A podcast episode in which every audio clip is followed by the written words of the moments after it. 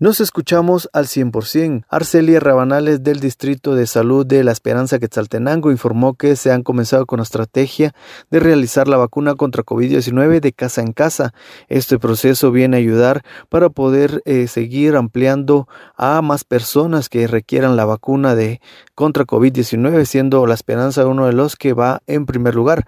Así lo informó que comenzaron en la aldea Santa Rita y posteriormente lo harán en otros sectores del municipio de, de, hoy es inscripción y vacunación, porque muchas personas no se han inscrito, por eso no llegan a vacunarse pero el día de hoy hemos, eh, ya tenemos 13 que, que, no estaban inscritos, los hemos inscrito y de una vez los hemos vacunado. Ahí sí que captar a todos aquellos que no se han vacunado, aunque ya hemos tenido de aquí de la aldea bastante afluencia ya, pero sabemos que hay personas que por temor o por muchas dudas no lo han hecho, entonces por eso nos acercamos a la comunidad y hoy pues la estrategia es casa a casa, inscribiendo y vacunando de una vez.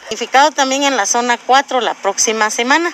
Eh, son aldeas también, eh, perdón, jurisdicciones de la esperanza en donde la gente ha tenido una buena respuesta a la vacunación. Nosotros ya vamos casi pegándole al 100% con la primera dosis, eh, vamos con un 36 de segunda, pero sin embargo eh, hay algunos que nosotros reconocemos que por la edad, por temor o desconocimiento de la inscripción no lo han hecho.